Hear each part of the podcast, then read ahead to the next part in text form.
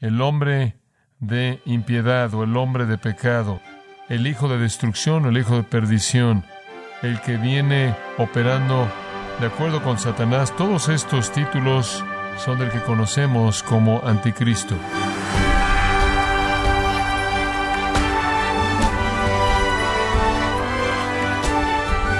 Sea usted bienvenido a esta edición de Gracia a vosotros con el pastor John MacArthur. Al considerar la historia del mundo, parece inconcebible que una potencia científica y económica como Alemania permitiera que Adolfo Hitler llegara al poder. Sin embargo, llegará el día en que el mundo entero le otorgará autoridad completa a alguien mucho más poderoso y malvado que Hitler. ¿Cómo será que este hombre logre engañar al mundo? ¿Y qué nos dice su llegada al poder acerca del reino de Dios? En el programa de hoy, John MacArthur nos da las respuestas conforme continúa con la serie El hombre que querrá ser Cristo, a continuación, aquí en gracia a vosotros. En los últimos días el anticristo vendrá, un hombre quien es el anticristo final de Satanás. Juan dijo, ustedes saben de él. Pablo dijo, ustedes saben de él. Ahora la pregunta se presenta entonces, ¿qué conocían? ¿Cuál es el trasfondo de esta personalidad? ¿De dónde obtuvieron su información? Y para eso tenemos que ir al Antiguo Testamento. Entonces, como una introducción a este capítulo, quiero que pase a Daniel capítulo 9. Daniel capítulo 9, y aquí está el texto de cimiento para la enseñanza del anticristo. Y tenemos que entender este gran capítulo particularmente viendo los versículos 24 al 27. Esta es una profecía precisa, quizá la profecía más precisa en la Escritura.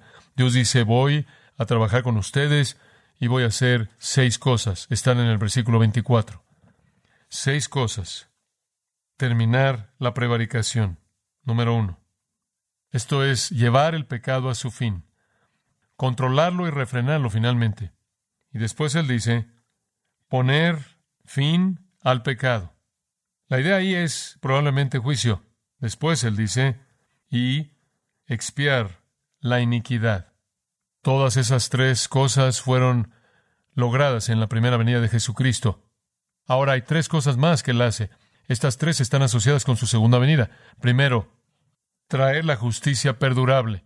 ¿Y cuándo es que la justicia perdurable comienza a venir? En el reino milenial. Es un reino de justicia es gobernado en justicia. La justicia llena la tierra como también la sabiduría. Y entonces aquí en el reino, cuando Jesús regrese después del juicio del día del Señor, en el cual Él ejecuta la sentencia, por así decirlo, que fue realizada en la cruz, usted ve la culminación de eso en la que Él juzga el pecado, concluye, toma las riendas, él lo hizo en la obra inicial. Usted podrá decir que el veredicto se ejecutó en la cruz, la sentencia es ejecutada en el día del Señor.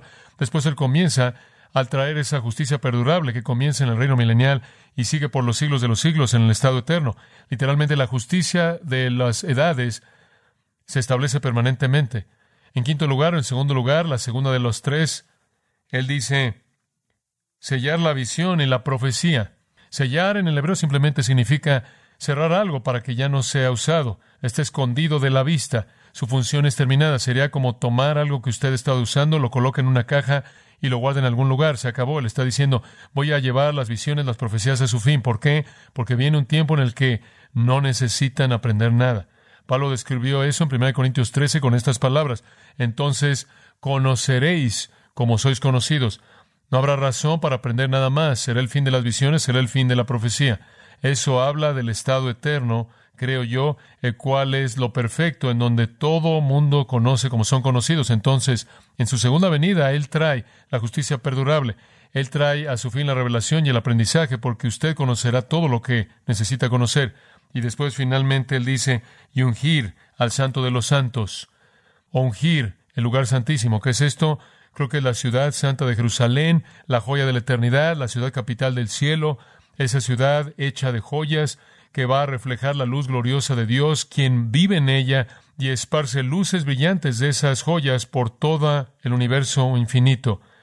Ese lugar santo, la Nueva Jerusalén. Entonces aquí hay una profecía que abarca mucho de manera increíble. Daniel está teniendo un tiempo de oración y el ángel Gabriel le da algo que va más allá de cualquier cosa que él jamás había esperado. Dios dice, tengo un periodo de 490 años y en ese periodo de 490 años voy a llevar a cabo una obra sobre tu pueblo Israel y una obra en la ciudad de Jerusalén que va a involucrar el terminar la transgresión, el juicio del pecado, la redención y expiación para la reconciliación con Dios, que va a involucrar llevar una justicia eterna, sellar la visión y profecía, ungir el cielo final y la joya santa de la Nueva Jerusalén que la ocupa como el lugar principal, central. Los primeros tres en la primera venida y los segundos tres en la segunda venida. Y todo esto va a pasar en 490 años. Dice usted, espera un minuto. Han pasado 490 años. No he visto esas últimas tres. Ni siquiera he visto la eficacia de el logro de las primeras tres en la cruz llevándose a cabo aún. Es correcto. Pero eso se vuelve abundantemente claro conforme usted regresa al texto. Sigámoslo. Si queremos saber cuándo esto va a terminar, tenemos que saber cuándo qué. Comienza. Muy bien. Versículo 25. Sabe pues y entiende. Ahora debe entender esto. Sabe pues y entiende que desde la salida del orden para restaurar y edificar a Jerusalén, ahí es cuando comienza. Desde la salida de un decreto para restaurar y reconstruir Jerusalén. El libro de Esdras indica tres decretos, uno por Ciro, uno por Darío, uno por Artajerjes. Esdras 1, Esdras 6, Esdras 7. Pero todos esos se concentraron en construir el templo, no la ciudad. No se da autorización en esos tres para reconstruir la ciudad. Solo un decreto encaja reconstruir la ciudad y ese es el decreto registrado en Nemías, capítulo 2. Vino en el mes de Nisan, en el año 20 del rey Artajerjes. El mes Nisan, el año 20 de Artajerjes. Y él emite un decreto de que Nemías podía regresar y reconstruir la ciudad el año 444 antes de Cristo.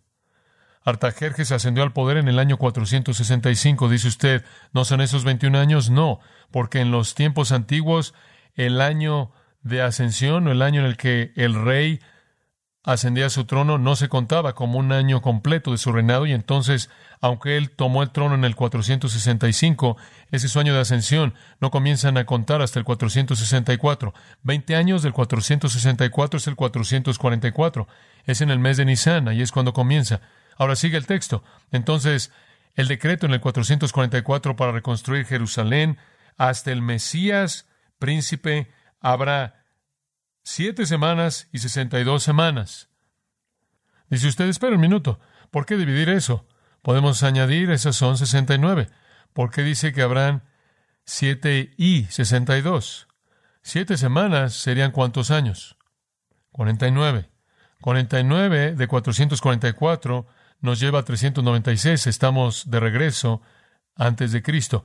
¿Qué sucedió en esas cuarenta y nueve? Lo que sucedió es que la ciudad fue reconstruida. La ciudad fue reconstruida. Él dice, dentro del primer periodo de 49 años, la ciudad será reconstruida. Él lo dice en el versículo 25, será reconstruida la plaza incluso en tiempos de aflicción. Y usted puede leer el libro de Nehemías y leer la historia entera acerca de todos los problemas que tuvieron en reconstruirla. Entonces, los primeros siete es la reconstrucción. Eso nos lleva a 396, lo cual realmente marca el fin de Malaquías, el cual es el último libro en el Antiguo Testamento y es el sello de la escritura del Antiguo Testamento. Entonces, las primeras siete de estas setenta semanas fueron usadas para la reconstrucción de la ciudad. Ahora él dice, además habrán sesenta y dos semanas más, para un total de sesenta y nueve semanas. Siete por sesenta y nueve son cuatrocientos ochenta y tres. Entonces él extrae sesenta y nueve semanas y dice, a partir del decreto de Artajerjes, avanza 483 años. En los primeros 49 de esos años la ciudad será reconstruida. Después sigue a 483 años. ¿Y qué tiene usted? Él dice, restaurar y reconstruir hasta Mesías el Príncipe serán 69 semanas. Serán 483 años desde el decreto 444 a.C. al Mesías el Príncipe. Ahora en tiempos antiguos calculaban sus años como 360 días, 360 días. Entonces, para descubrir ¿Qué tan largo es este periodo de tiempo? Tenemos que multiplicar 483 por 360. Eso nos da 173.880 días. Entonces, a partir del decreto para reconstruir, dado por Artajerjes, hasta la llegada de Mesías el Príncipe, tienen que ser 173.880 días. Una vez que conocemos los días, podemos calcularlo apropiadamente. Y es sorprendente. Es sorprendente. La mejor evidencia indica, al convertir el mes de Nisan en nuestro calendario de regreso a los tiempos de Artajerjes, que el decreto fue el 5 de marzo del 444 a.C. Eso es convirtiéndolo a nuestro calendario. El decreto fue hecho el 5 de marzo del 444. Si usted avanza 173.880 días, terminará en el 30 de marzo del año 33 después de Cristo, el día en el que Jesús marchó en la ciudad de Jerusalén. El Mesías, el príncipe, vino y vino exactamente 173.880 días, tal como la profecía lo había dicho. Fue en el mes de Nisan, el día 10, el año 33 después de Cristo, el día de la entrada triunfal de Jesús. En nuestro calendario, el 30 de marzo. Va del 5 de marzo del 444 a.C. al 30 de marzo y después él fue crucificado el 3 de abril. Lo que me sorprende, muchas cosas me sorprenden en eso, claro. La exactitud de esto no me sorprende porque después de todo esta es la palabra de Dios, ¿verdad? Entonces esperamos que Dios lo diga y después haga Dios que la historia suceda. Lo que me sorprende es cómo los judíos podían estar esperando durante estos 483 años estos judíos habrán esperado 173.880 días para que el Mesías viniera, y cuando él vino lo mataron. Absolutamente inconcebible. ¿Qué significó cuando Jesús entró montado en Jerusalén? Significó que la profecía de Daniel tenía que cumplirse. El Mesías había llegado, Mesías el príncipe había venido. Arrojaron ramas de palmera a sus pies, lo reconocieron como el rey, y entonces la semana 69 terminó en una entrada triunfal. Ahora, algo quedó suelto ahí. ¿Qué es? Una semana más, y esta es la razón. Esta es la razón por la que las 490 no se han cumplido aún. Queda una semana suelta aquí, y entonces el decreto del Mesías son 69 semanas. Ve el versículo 26 ahora. Después de las 62 semanas, añadidas a las 7, entonces la semana 69 se acabó. El Mesías será que cortado. ¿Qué significa eso? Matado. No dice al final de las 69 semanas, sino después, Él es matado. El término quitará expresa la idea de una ejecución, colocar la cabeza de alguien sobre un bloque y cortarla. Después de toda esa expectativa, él es ejecutado como un criminal común y corriente. Así de profunda era la apostasía de sus corazones. Dice que será cortado y no tendrá nada. Literalmente dice, y no hay nada en él para él. No honor, no honra, no respeto, su porción, nada. Incluso lo que él usó como ropa, ¿qué hicieron con eso? Lo tomaron y apostaron por él. Él no sacó nada de eso. Hay otro giro espiritual en eso. No había nada ahí para él, pero ciertamente había mucho ahí para el resto de la gente, específicamente redención. Él fue ejecutado, no tuvo nada. Él fue ejecutado por nada que él hizo. Él fue ejecutado y perdió incluso la comunión con Dios, pero su pérdida fue nuestra ganancia. Ese acontecimiento es seguido por esta afirmación sorprendente y exacta.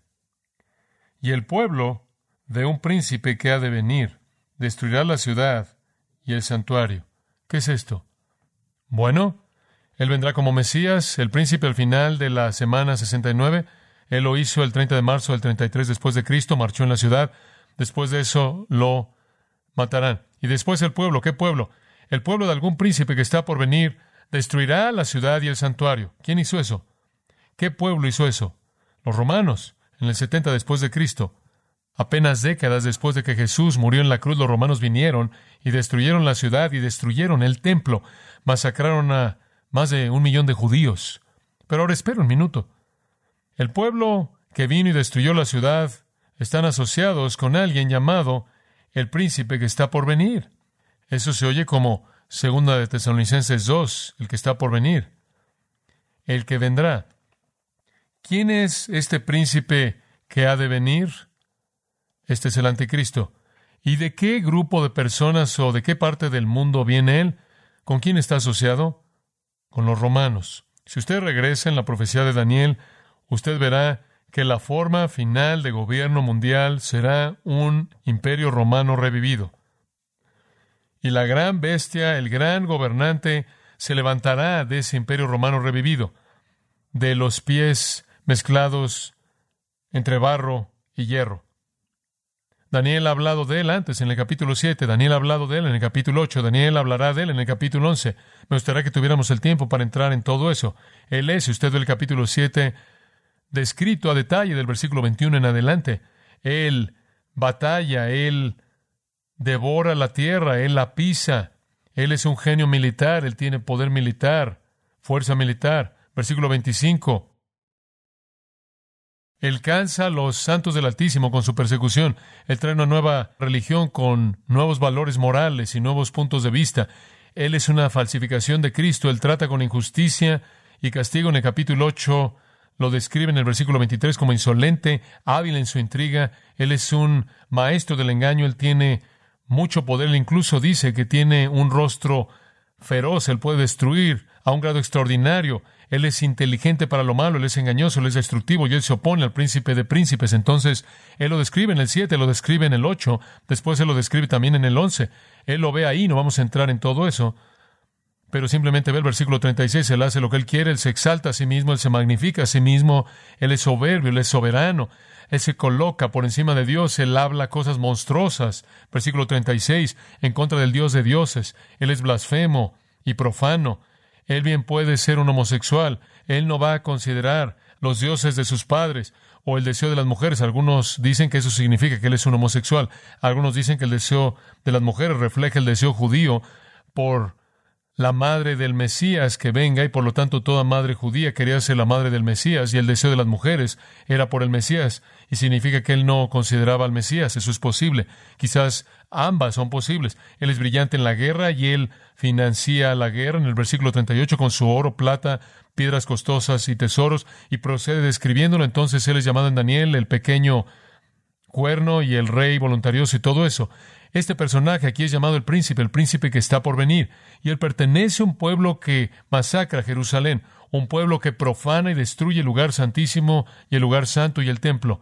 Él es, él es uno de ellos y creo que él se va a levantar del imperio romano revivido, sea una entidad política que se va a levantar de ahí o sea una entidad religiosa como el Papa, no podemos estar seguros.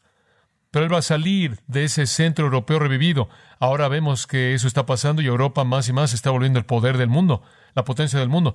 La gente solía preguntarme en dónde encaja Estados Unidos en la profecía, y eso era cuando éramos una nación acreedora y ahora que somos una nación deudora, parecemos estar también en una espiral descendente moral con una sociedad moribunda y podríamos dejar de producir muchas cosas mucha inteligencia, y bien podría ser que para el tiempo en el que todo esto pase, Europa se haya vuelto el punto focal y la potencia del mundo entero. Y a partir de eso, Él se levanta porque Él pertenece a ese ambiente romano. Y en los tiempos antiguos Roma ocupaba esa parte del mundo. Y entonces vemos que Él pertenecerá a un pueblo destructivo cuya meta será, como los romanos del 70 después de Cristo, exterminar a Dios y su ciudad y su pueblo. Ahora, Versículo 27. Y por otra semana confirmará Él. ¿Quién es Él? El príncipe, el anticristo, el rey voluntarioso, el cuerno pequeño. Él por otra semana confirmará el pacto con muchos. Ah, finalmente encontramos la semana perdida. Aquí está. Ahora el problema es no sabemos cuándo comienza esta semana.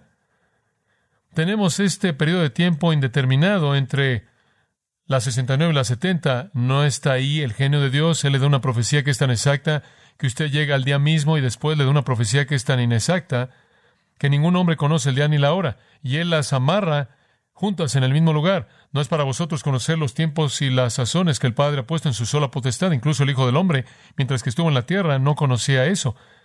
Va a haber una semana y el anticristo va a venir y él va a hacer un pacto firme con Israel. ¿Por qué? Permítame decirle por qué. Porque Israel va a ser objeto de batallas hasta el final. Usted sabe, véalo, cada vez que oigo de otro, otra cumbre en donde los árabes y los israelitas se van a reunir. Me río, nunca sucederá, nunca sucede, no puede suceder. Continuamente están peleando, dejan una cumbre y regresan y se están disparando. Es absolutamente sin sentido. Y aquí viene este gran poder europeo, este gran líder europeo, y él va a venir y él va a hacer un pacto con Israel para volverse su protector. Tiene sentido, ¿no es cierto? Estados Unidos va a estar fuera del escenario en un sentido. Una vez que usted tiene una Europa unificada, el poder de una Europa unificada es estratégico. Usted se pregunta por qué de pronto Europa Oriental está libre del comunismo. ¿No cree usted que si el anticristo va a gobernar esa parte del mundo va a tener que estar unificada? Usted no podría tener una sociedad de mercado libre y una sociedad comunista coexistiendo y tener alguien que se levante para gobernar eso. La muerte del comunismo habla de la unificación de Europa. La unificación de Europa ve hacia adelante al túnel profético hasta la venida del anticristo y se vuelven la potencia mundial masiva que puede unirse para proteger a Israel. El anticristo lo hace. No es por razones económicas que lo hace, lo hace por razones religiosas. Él tiene sus motivos. Algunos de ellos podrían ser económicos, pero el motivo de corazón, en últimas, es que quiere destruir el templo, destruir la adoración de Dios y levantarse a sí mismo como Dios en Jerusalén. Así de desafiante Satanás. Él no escuche. La meta definitiva de Satanás no es establecer una religión falsa en Los Ángeles. La meta definitiva de Satanás es establecer una religión falsa en Jerusalén. Esa es la ciudad de Dios y esa es la que él quiere. Y allí es en donde el anticristo va a ir y tiene que tener una buena relación con Israel para entrar ahí y hacer su blasfemia. Entonces el anticristo hace un pacto con ellos por una semana, la mitad de la semana, tres y medio años, él detiene el sacrificio y la ofrenda de grano. ¿Sabe usted lo que eso me dice?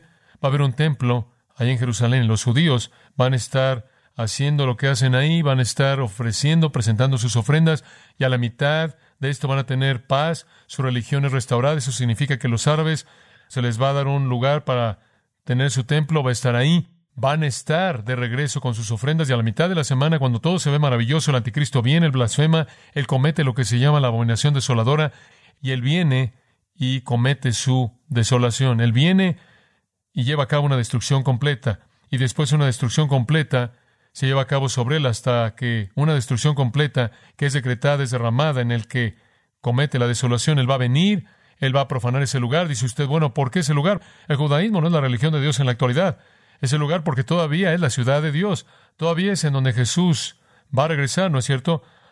Ese es todavía el lugar a partir del cual Él va a gobernar en su reino, y ese es el símbolo para el anticristo del gobierno de Dios, y Él quiere profanar ese lugar por esa razón. Y entonces Él va ahí, no sé qué es lo que Él va a hacer, pero Él va hacer algo semejante a lo que los romanos hicieron, semejante a lo que Antíoco Epífanes hizo, profanar, abominar, blasfemar y burlarse de Dios ahí, a la mitad. Y después Él hace eso porque cuando Él haga eso, eso es el gatillo, por así decirlo, del día del Señor y todo el infierno se desata y viene sobre él y todo mundo que esté involucrado con él y después el Señor trae la ejecución del juicio ganado en la cruz y el comienzo de la justicia eterna que él prometió.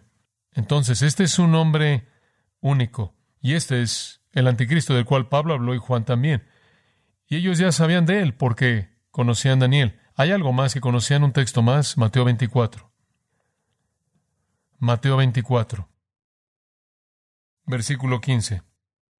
Jesús predicando un sermón acerca de su propia segunda venida, al final del versículo 14, él habla de que el fin viene, el fin definitivo. Él quiere decirle a la gente cómo, en cierta manera, reconocerlo, cómo saber cuándo el fin está por venir. Entonces, en el versículo 15, él dice, Por tanto, cuando veáis en el lugar santo la abominación desoladora de que habló el profeta Daniel. Cuando el anticristo dice él, cuando el príncipe del pueblo que está por venir, cuando él entre al templo y lleve a cabo su abominación y profane el templo y blasfeme a Dios, amigos míos, permítanme decirles algo. Cuando eso suceda, más vale que corran. Eso va a disparar lo que la Biblia llama la gran tribulación, lo cual culmina en el holocausto conocido como el día del Señor. Y él dice, más vale que esperen, si están vivos en ese entonces, que no tengan un bebé que amamantar, y más vale que esperen que no es invierno y que sea difícil viajar, y más vale que esperen que no es el día de reposo. Algunos judíos van a estarles gritando por moverse porque creen que no deben moverse en el día de reposo, porque van a enfrentar una gran tribulación. El anticristo va a crear esto. Él va a dispararlo. ¿Qué está diciendo Pablo? Miren, el día del Señor no ha venido porque el anticristo no está aquí todavía. No se confundan. De regreso en la primera carta, él dijo, van a ser arrebatados primero. Él dijo, ni siquiera pertenecen al día del Señor, no son personas de la noche. Y ahora él dice, no puede ser el día del Señor. El anticristo no ha venido, entonces usen esa indicación teológica fuerte para estorbar ese error. Ahora, esta es la razón por la que Pablo está presentando este asunto del anticristo. Pero habiéndolo presentado, él entra a expanderlo con tal riqueza que nos va a tomar unas cuantas semanas terminar 2 Tesalonicenses 2 y usted mantenga su sombrero puesto. Vamos a disfrutar mucho hacer simplemente eso.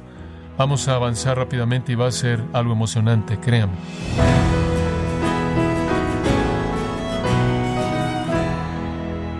Ese ha sido John MacArthur con su mirada al anticristo, quien es uno de los seres más infames de las escrituras.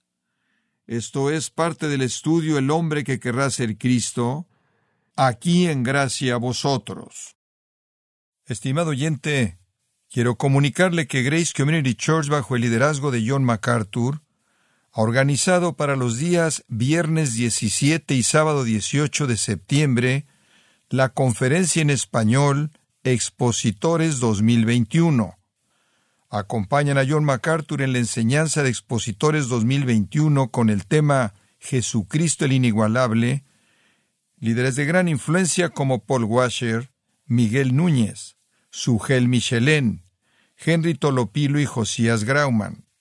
Para mayor información e inscripciones a la Conferencia Expositores 2021, los días 17 y 18 de septiembre, en Son Valley, California, visite conferenciaexpositores.org. Repito, conferenciaexpositores.org org. Si tiene alguna pregunta o desea conocer más de nuestro ministerio, como son todos los libros del pastor John MacArthur en español, o los sermones en CD que también usted puede adquirir, escríbanos y por favor mencione la estación de radio por medio de la cual usted nos escucha en gracia a vosotros. Es importante conocer no solo el país y ciudad de donde usted nos escucha, sino también la radio.